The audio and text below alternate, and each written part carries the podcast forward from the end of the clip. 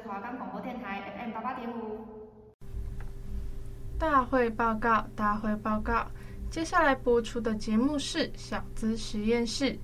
理财规划、存钱方法、储蓄习惯。想听到适合学生最简单的投资，就打开华冈广播电台 FM 八八点五，每周五早上十一点准时上线。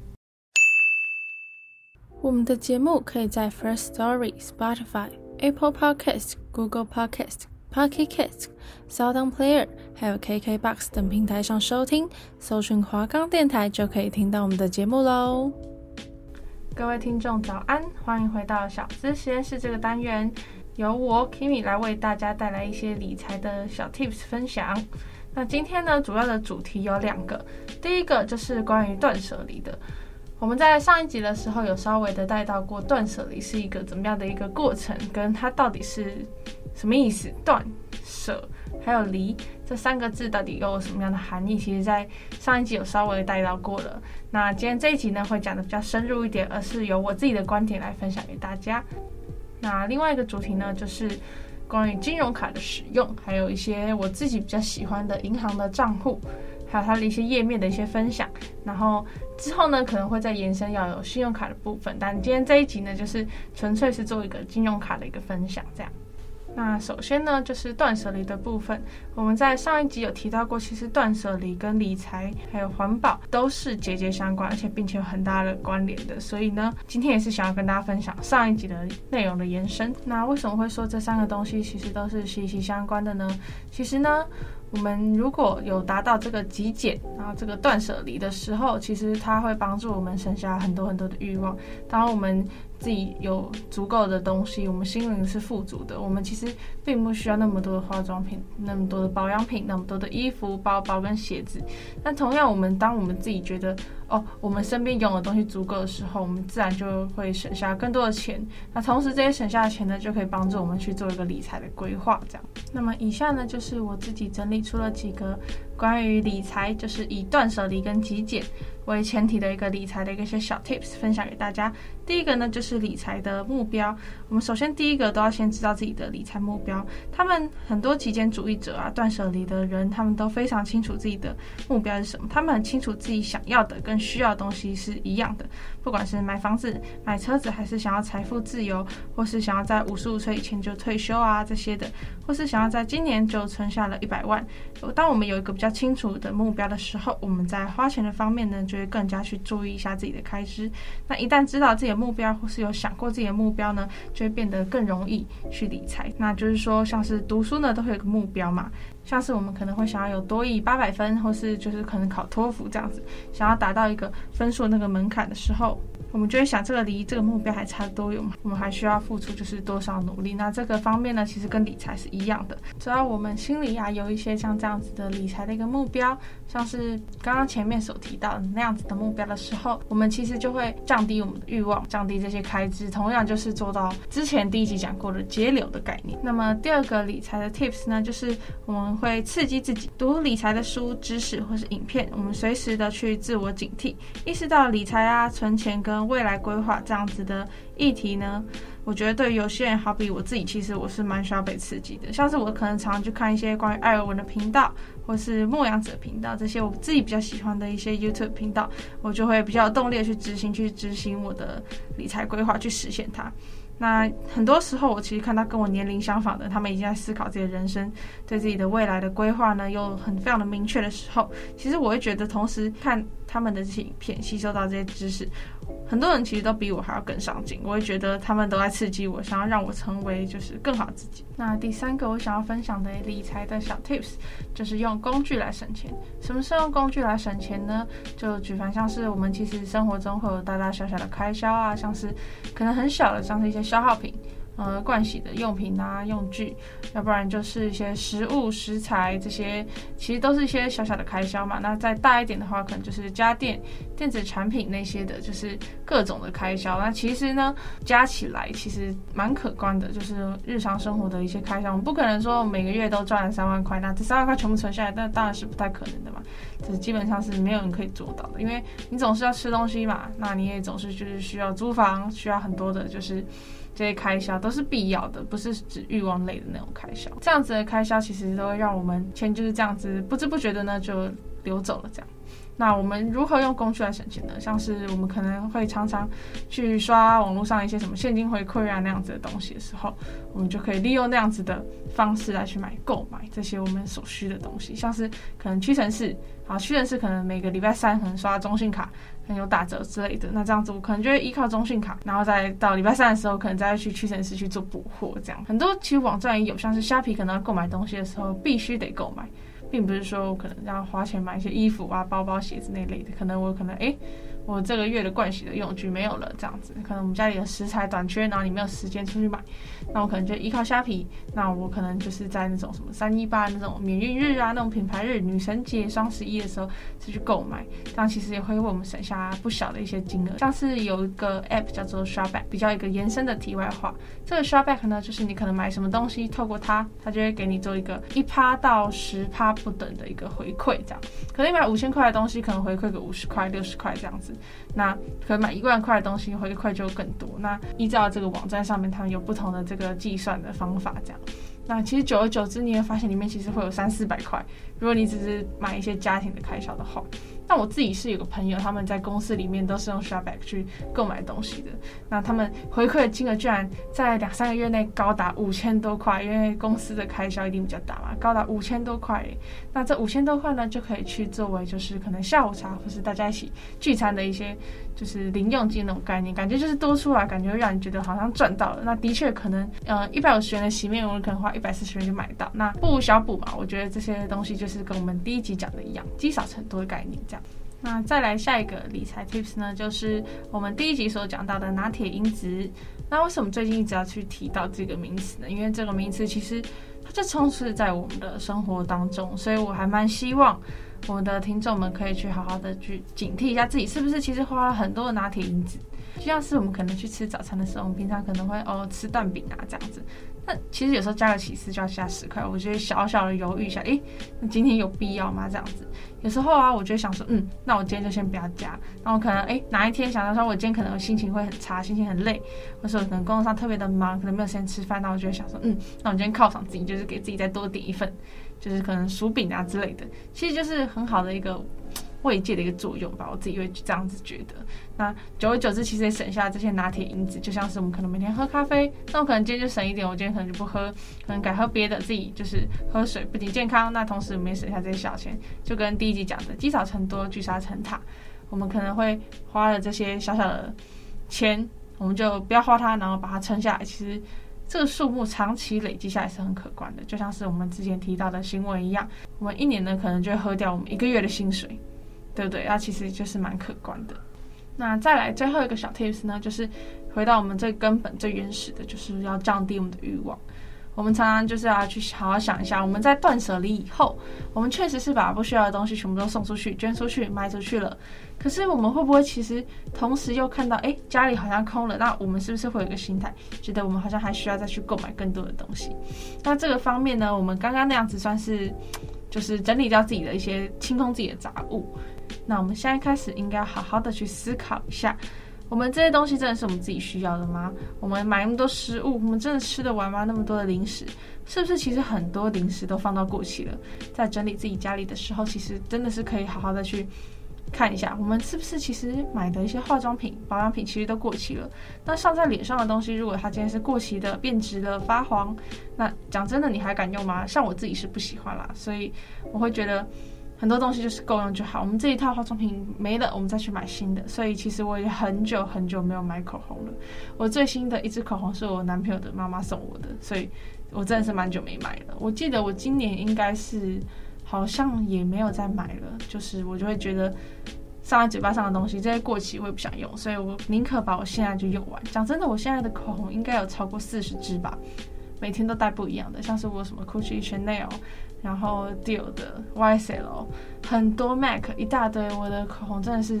超级超级多，而且有时候是学生买的，高中买的，到现在都还没用完。那那个色号可能已经不流行了，不喜欢了。我已经觉得，哎，它已经不适合我现在的气质，我现在的风格，那我可能就不会再用它了。所以其实我们不仅是替自己省这些钱啦，就是省下这些钱，那同时我们也是不要造成更多的资源的浪费。我们可能出门的时候就要想一下，哎，我们今天有必要用到这么贵的洗发精吗？那么贵的保养品吗？其实会不会其实简单的平价开价的就很好用了？我们就是要好好去想一下。那食材的部分，食物的部分也是，我们可能买那么多吃不完，那到最后会变成厨余。那同样我们也浪费了那些钱，所以我们会觉得说，哎，那我是不是今今天买一点点吃，吃不够的时候我们再去买，那而不是我们一次就囤了好多的食物，那到最后吃不下了，没有办法吃，放到冰箱里面坏掉了，然后又去把它丢掉，我们又浪费了一些钱。所以其实很重要的一点就是，刚刚我们最原始讲就是降低我们的欲望。就像是可能我抽烟的习惯好了，假如说我抽烟的习惯，那我可能本来一天可能要抽一包，那其实一整个月下来其实开销蛮大的，那我可能就会想说，哎，我朋友就会想说，那我们就今天开始少抽一点啊，然后明天少抽一点这样子。但是其实对于有眼影的人来讲也是蛮难的啦，所以我会觉得就是看个人喽，因为其实我们。每天要买的东西那么多，我们可能就要买食物，那我们可能要买水，要买很多不一样的东西，我们要缴纳电费、水费，那就看你可以割舍掉什么样的部分。有些人可能不想要去降低他的生活的品质，那所以就会想说，嗯，那我就是简单吃这样子，我提来提高我的生活品质。那有些人会觉得说，生活品质差一点，我们少开一点冷气没关系，但至少吃得好一点。那就是看每个人不一样的去做取舍。那也欢迎之后的听众呢去实践这样子的方法。其实。并不会真的去让我们整体的生活水准下降。有时候我觉得我们用够用的东西，用足够的金钱，反而心灵会更富足。那不知道这样子，各位听众们有没有就是更了解要如何的用断舍离以及极简，然后来去实现我们这个理财的目标？所以其实帮大家做一个小小的整理哦，定定的目标非常重要。定定目标之后呢，我们再利用一些工具。然后来去省下这些钱，那最主要的呢，我们还是要降低自己的欲望，然后让自己可以省下更多的财富。那同时呢，我们手里面有足够的金钱的时候呢，我们才有办法去好好的去掌控自己的生活。这也是我们在第一集的节目介绍里面所提到的，我自己非常喜欢的一句话。那么接下来呢，就是来跟大家提到关于金融卡的部分了。金融卡呢，其实我自己有蛮多张的，我自己觉得我有点太多了。目前有中华邮政、中国信托、星光商银，然后台新的网银，还有国泰世华啊，五个账户非常的多。但是像是星光商银已经根本就没有在用了，那个是我之前呢在日式料理店打工的时候做的一个新账户。那我们每到一个公司，其实他们都会跟我们说，哦，你要去办一下我们这个公司的户头，因为我们可能转钱的时候就会从里面转这样子。那其实还蛮麻烦的，因为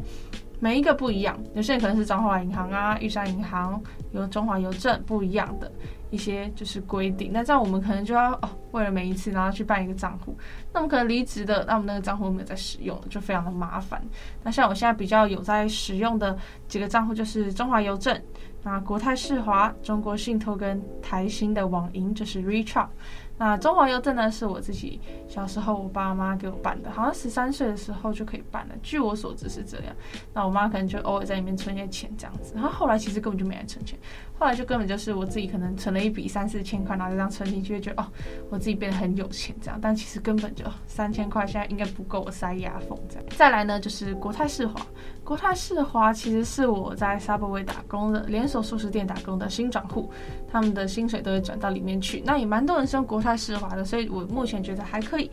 如果是以零到一到十分，没有零分啦，一到十分来打分数的话，我会给他六分左右。我觉得国泰世华还算是不错，这个页面呢也是简单的明亮，只是它其实在全国的通路里面也不算少，但是没有中国信托那么多。那接下来我最喜欢的。嗯，目前最常在使用就是中国信托。中国信托是我身边最多朋友人有的，我也不知道为什么大家问说，哎，要转什么钱？好像好多人都是给我中国信托的账号，所以我也觉得还蛮不错的。那页面呢，在近期也是做了一个小小的改版，那大家也可以就是很方便就用网银去做操作。那它其实转到国泰世华，我记得是不太需要手续费的，除非有超过一定大金额的数字才会需要手续费。那中国信托其实在全省的通路是最多的。在整个台湾啊，很多你去 Seven，其实外面就会有 We Are Family 的那个 logo，所以就其实你在里面领钱就是不需要去做一个就是手续费，那你也不用就是可能为了要去跑说啊，我可能是彰化银行，那我要跑到哪里才会有彰化银行提款机？那其实蛮麻烦的。中国信托的 ATMs 真的是全省目前我看过最多的，不确定目前是不是，但至少我自己的经验是这样。而且中国信托很多网银其实现在都有关于赖的一个通知，像是如果你登录了 LINE，然后你把你的账号绑定在上面，一旦有人会给你钱啊，或是你可能获得了就是呃、薪水，或是你可能要转钱给别人，其实蛮方便，因为这样子 LINE 上面就会直接做一个显示，而且它上面也不会显示你的余额，所以也不需要有多余的就是担心。那目前呢，中国信托也是我自己。就是新转户，因为像是我自己有做外送员、做 foodpanda 的时候呢，像这个钱呢就会汇到这个中国信托里面来。那目前就是身边的朋友也是蛮多都是在用，就是这个中国信托的，所以我自己觉得它非常的方便，而且它其实转蛮多地方，也就是像刚刚讲的，就不用手续费这样。那另外一个要跟大家介绍就是中华邮政，中华邮政不知道大家有没有知道最近蛮夯的一个支付的一个工具叫做台湾 Pay，不知道大家可以查一下台湾，然后 P A Y 这样子，这是一个 App。那在星光银行呢跟中华邮政都可以绑卡绑在里面。那自从呢有这个台湾配的东西之后，发现非常的方便。为什么？因为它的页面很清楚。它虽然说不可能让你看到像是中华邮政专属的 App 里面可以看到你自己的一些账户进出的一个记录以外，但其实它非常方便的是，它转任何地方都不需要手续费。我自己觉得这个真的很棒诶，因为有时候像是我们可能我自己担任系篮的球经，那我可能需要转钱给大家，每个人要分钱的时候，它就非常的方便，因为不需要任何的手续费。我会觉得这样子，嗯，这样就是很好，这样我会觉得就是比较简单明了。同样，我们就是可以一目了然，是说哦，这个是什么的，这是什么的。那同样的呢，在做这个支付的动作也非常的方便，很多饮料店或是一些餐厅其实都有台湾 Pay 的服务。那这样子的服务呢，我们可以就是直接去做一个扫码付款的动作，非常的方便，我们就不需要再透过钱。那同样我们现在需要维持一些社交距离，那其实钱非常的脏，我们可能这个钱给这个店家，店家给到下一个人，那下一个人可能要去买其他东西，而且这张钱流通下来，钱非常的脏，大家都说钱是世界上最脏的东西。那所以不知道是什么样层面的。脏了，但是我是觉得，嗯，细菌这卫生来讲的话，其实。钱确实是蛮脏的。那我们同时就是透过这个电信支付，或是用这个网络支付的这个方式，手机，那这样其实不仅可以维持这个社交距离啊，比较不容易生病以外呢，其实我觉得它其实也是蛮卫生的。目前以疫情就是蔓延在全世界来讲，这样子来看，我会比较倾向于用手机来去做一个支付的动作。那其实，在 Line Pay 里面也可以，不知道大家有没有去下载 Line Pay？Line Pay 好像是要二十满二十岁之后才可以去做使用的一个东西。我会觉得，嗯、像是很多的绑卡，我们可能会在里面绑了很多像是中国信托啊、中华邮政的卡，里面可以去自动提醒到 LINE 里面来。那这个部分也是不需要手续费的。那我们可能用 LINE 去跟人家去做这个支付的转账，我们也不需要去询问人家的卡号多少，直接用 LINE 的账号，你只要有这个人的好友，你就可以直接转账给他。我觉得这跟我就是蛮。过去的经验来比，我觉得算是蛮方便的。像是我可能我男朋友今天帮我付了这一餐的餐钱，那我可能马上直接用 Line Pay 转给他。但我觉得觉得非常的快，就不会有就是太多哦，还要去转账给别人，那可能没有网银，那还要去用 ATM 去做转账的一个问题，那可能又需要更多的手续费，那同样的相对就会更麻烦一些。所以其实我觉得 Line Pay、台湾 Pay 都是我目前非常常使用的一个就是手机支付的一个工具，在这边可以分享给大家。那再来呢，要跟大家分享的就是 Richart。那 Richart 呢，就是台新的商银，Richart 呢，就是台新的一个网银。那为什么要这样讲？说特别强调它是网银呢？因为它本身呢是没有存折的，你只要有满，记得是满十八岁吧，那你就只要上网填写，它就会直接去帮你做一个开卡的动作。算是一个开户这样子，然后就等着卡寄到来你家，来你家以后呢，你就可以直接就是在手机上去自己做一个开卡的动作。那同样它更方便的还有是，它可以绑定自己的手机号码，只要输入。嗯，台新的代码八一二后面加上自己的手机号码以后呢，你就可以当做是自己的账号，直接就是请人家转账给你，所以人家只要你的电话号码你就可以喽。那这些之前在上一集中也有提到，稍微提到过。那今天就来做一个比较详细的一个就是这个金融卡的一个小介绍。那这个本身它去做一次这个针对比较年轻族群的，因为它的卡片的界面非常的可爱。那这个同样手机的这个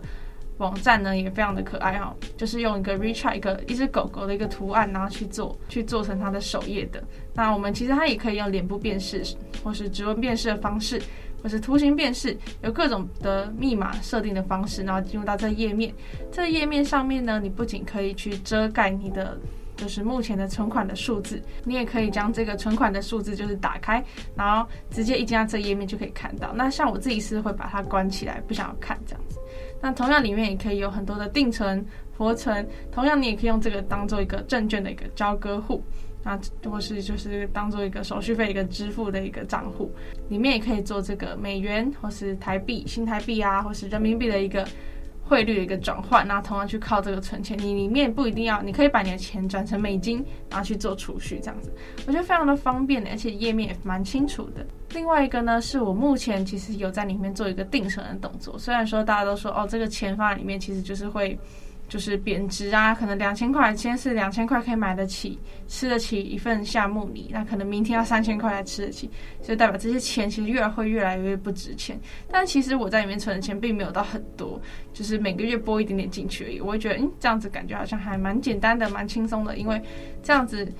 就是说，鸡蛋不要放在同一个篮子里嘛。那有些钱可能会拿去做一个股票的一个存股，有些钱可能会拿去买基金，拿去做吃喝玩乐的开销之类的。那像我就会把一部分的钱放到定存里面，因为这些钱至少它不会完全的就是没有这样子，但是它里面的金额不会到很多，算是我自己的一个存钱的小方法，就是推荐给大家。那里面还有一个很棒的功能，就是小茶馆。这个功能其实我也推荐了我男朋友去下载一个 Recharge，因为我觉得它很方便，是嗯，可能每个月呢就会提领。或是每天就会提领一到九十九元不等，可能今天五十，明天五十五这样子，提领到那小茶馆去，变成一个无痛存钱法的概念，就等于每天存下一点拿铁因子。那像我自己今天早上看，我看里面应该是会有三千多块钱，感觉因为他说我的等级蛮高的，然后里面大概是三千加这样子，就里面大概会有三千多块钱，我自己看了其实还蛮有成就感的。那每个人呢，只能新增十个小茶馆，也就是说你打破了你就没有了。你就像像我自己是剩下七个，我以前都不知道，我以为还可以一直在重新的申请，然后重新的就是去进去做存钱，都不知道其实我前面已经打破三个了，所以我会觉得嗯，现在这小茶馆是绝对不能打破。等到有什么需要，像是我可能要买礼物给谁的时候啊，我再去就是打破它，这样算是一个 Richart 的一个介绍。那之后呢，会再就是去跟大家做一个信用卡的一个分享。今天就算是只有金融卡啦，因为我自己目前对信用卡就是我目前是没有，但是我有我家里给的副卡这样子，他可以跟我去刷，像是油钱呐、啊，或是一些悠游卡储值会比较方便一点。但自己目前名下是没有信用卡的。虽然说这一集并不是主要讲信用卡的东西，但是我觉得可以小小的先提及一下。那我们之后呢，再来去做一个延伸。其实像是信用卡这种东西，为什么说要办？很多人说不要办信用卡，因为就是跟银行借钱，感觉以后就会变成卡奴之类的。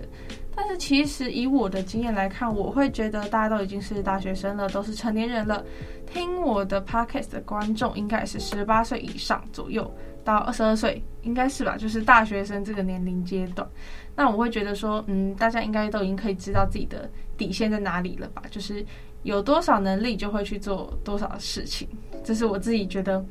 嗯，不算是这一节主轴，应该是会是下一集的啦，或是下下集的一个主轴。我们会自己知道自己信用卡额度可能是两万元、五万元、十万元、一百万、两百万这样子，那我们就不会去刷超过这个金额，或是我们可能知道这个月自己赚比较少，我们就不会拿信用卡去刷那些我们可能没有办法支付的金额这样子。那为什么会推荐？其实大家一定要去办一张信用卡，是因为我觉得如果大家有办学贷啊，或是家里其实有在背房贷的时候，其实信用卡非常的方便。你只要每个月有这个信用卡，那你拿它去刷，然后拿它去买买东西，那你这样每个月有去按时去做还款的动作的话。其实它就会累积你的信用，你的信用的积分越高，银行就越愿意让你去贷款。像是可能学贷，他就愿意让你增加两年，因为他就觉得你一定会还到钱啊，你不会逃走，所以他就会觉得说，嗯，那你可以再多给你两年的宽限。我自己会觉得，嗯，这样子真的很棒，因为信用卡就是累积你的信用，以后呢，要再去做其他的贷款啦，贷款贷车子、汽车、机车还是房子、学习这些的，其实都非常的方便。我自己会觉得信用积分真的很重要，所以说，其实我真的很推荐大家去办信用卡。那目前自己我还在物色有什么样的信用卡适合我。那还有另外一个是，其实我之前呢，因为在疫情期间也并没有有很稳定的收入，所以导致我现在的收入的这个平均其实比较没有那么稳定。我可能要再过个半年或者一年，它才会这个成长会显示是稳定的再去做成长。所以那个时候再办信用卡可能会比较轻松简单一点。那目前自己也正在物色，如果说在这个学期有就是这个成功办了这个信用卡，那我可能之后会再特别的去做一集来跟大家分享，就是拥有信用卡之后。嗯，我有去购买的东西，还有我是怎么去做使用的。那如果是现在已经有信用卡的这个听众朋友，其实我也是蛮恭喜你的，就是你可以依靠这个信用卡去买一些像是我们可能要去买一些比较昂贵的东西，可能你的额度假如说十万好了，那你可能就要去买个两万块的包，但是我们不可能就真的去把两万块的现金带在身上。其实用信用卡就是一个比较简单的一个选择。还有另外一个是它可以分期付款，像我最近可能比较想要买 iPad，在第一集有讲 iPad Air，那在近期它其实也出了有 M1 晶片的 iPad Air。我真的非常想买，因为我觉得它同时比嗯、前面一代升级了 M1 晶片以外，它其实它还就是有更多颜色可以去做选择，以前比较没有的。那另外一个是它价格也相对的比较便宜了一点。那再用学生方案的话又再折一千五，所以其实我觉得非常的划算。那如果有信用卡的话呢，像是相比起金融卡，金融卡就是里面有多少，那你就只能花多少嘛，你不可能就是超出这个金额去做支付。那信用卡的话呢，你就直接去做一个刷卡分期付款的动作。那每个月呢，你就这样子按期还款，也是一样去可以累积信用积分的。所以真的我自己觉得还蛮方便的啦。所以希望大家可以就是考虑，真的就是在这个年轻的时候去办一张信用卡，同时你也可以为自己所做的事情负责，就是。嗯，你就是要把这钱还出来嘛。那当你有能力去就是还款的时候，我就会觉得，嗯，那你这个人就是很有担当，因为你就自己知道说你自己有多少能力啊，你有赚多少钱，你可以还多少，我会觉得这样很棒。因为就像是比起像是有些人没有信用卡，可能就会选择去无卡分期去买什么东西。可是其实无卡分期的利息其实还蛮高的。我记得一只 iPhone 如果是以两万五的价格可以买到，它可能要三万五，这些其实非常的不方便。所以其实我觉得有信用卡真的很重要，就是大家请如果满二十岁就去办一张信用卡吧，就是我自己的一个建议啦。那如果说自己没有办法办的话，嗯、呃，也可以请家人去代办，然后代办一张副卡给你，然后让你自己去做还款。那如果是没有打工，就是自己没有在就是做一个开源的的听众或是学生们，其实也没有关系，就是现在多存一点钱。其实，嗯、据我所知，你知道金额到达一定的。存款金额到达一定的数字，像可能十万、二十万之后，银行还是会同意给你开卡的。等我整理好了一系列关于信用卡的分享之后呢，我再去做一个回馈给大家，来跟大家讲哪一种信用卡是最好的。以上呢就是今天关于就是卡类的这样子的一个分享，不知道大家就是听的就是怎么样？不知道应该会会觉得很无聊吗？其实我后来觉得理财的专栏大家都可能就只想要听前面几集而已，后面可能会变得比较无聊，因为后面会变得比较艰涩一点。那之后可能会谈到一些关于股票啊、投资的，大家可能就会说，哎，那些就是就是。可能会让自己钱赔光的东西，可能大家就比较没有那么的想听。但是我会尽量呢，就是把它变得很简单，然后比较浅显易懂。以学生的角度，因为包含其实自己也是一个新手，所以我会就是以新手角度来去跟大家分享我自己的一些理财的一些小方法，这样。那么呢，以上呢就是这一次的小资实验室一个单元啦，就是断舍离跟嗯金融卡的分享。那断舍离的部分，希望大家可以去好好的省思一下，自己其实是不是已经有很多一样的东西，一样的衣服，一样类型的衣服，是不是很多件了？或是那些包包、那些鞋子，你真的有在使用它吗？那些你用不到的保养品跟化妆品，我觉得大家可以回去好好的反思一下自己，其实是不是同样的每天都在造成一些你看不见的资源的浪费。所以就是希望大家可以好好回去整理一下自己的房间，那就是让自己不要再去为那些杂物去付它的租金了。那不知道今天大家听完这一集小资实验室之后，自己的感想是怎么样呢？嗯，我们下一集的话呢，就会在一样是理财的一些部分啊，不可能就是提到其他的。但是下一集还是会有来宾哦，因为是双周数的，就是集数的话，其实会有来宾的。二四六八集是有来宾的，第十集也有。那一三五七九是没有来宾的，所以就是还是请大家每周五早上十一点小资实验室记得准时收听，准时上线。大家拜拜。